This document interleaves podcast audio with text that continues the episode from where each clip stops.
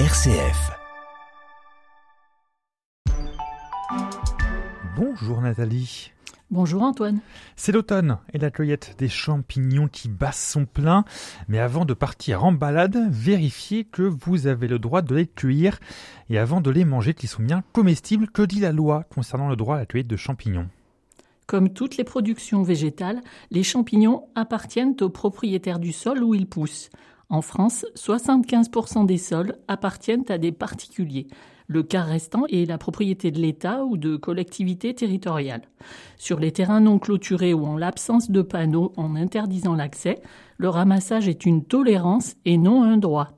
Mais la cueillette des champignons peut être réglementée par un arrêté préfectoral.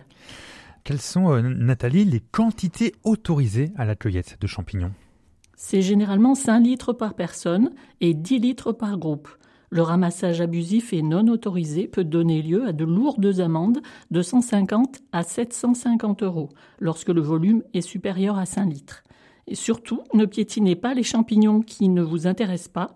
Même les espèces toxiques ou non savoureuses ont un intérêt écologique et peuvent servir de nourriture à des animaux ou d'autres champignons. Nathalie, quelles sont euh, les précautions à prendre avant la récolte?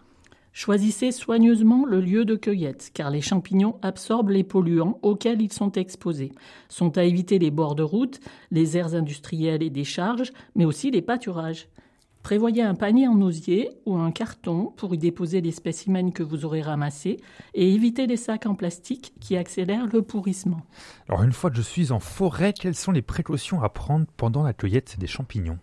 Ne ramassez que les champignons que vous connaissez parfaitement. Certains champignons vénéneux hautement toxiques ressemblent beaucoup aux espèces comestibles. Cueillez uniquement les spécimens en bon état et prélevez la totalité du champignon avec le pied et le chapeau afin d'en permettre l'identification. Séparez-les par espèce et en cas de doute, demandez conseil à un pharmacien ou une association de mycologie avant toute consommation.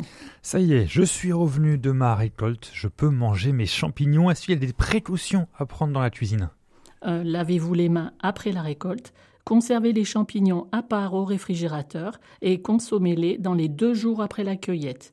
Cuisez-les systématiquement 20 à 30 minutes à la poêle ou 15 minutes à l'eau bouillante en jetant l'eau de cuisson. Cela détruit parasites et bactéries.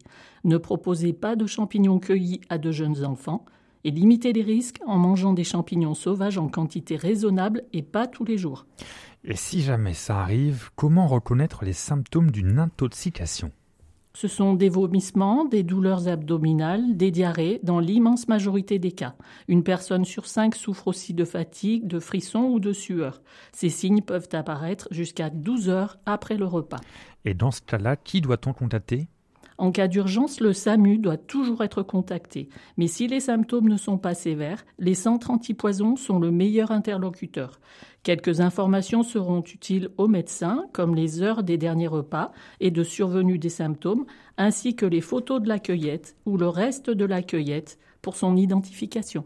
Merci beaucoup Nathalie pour tous ces conseils bien utiles.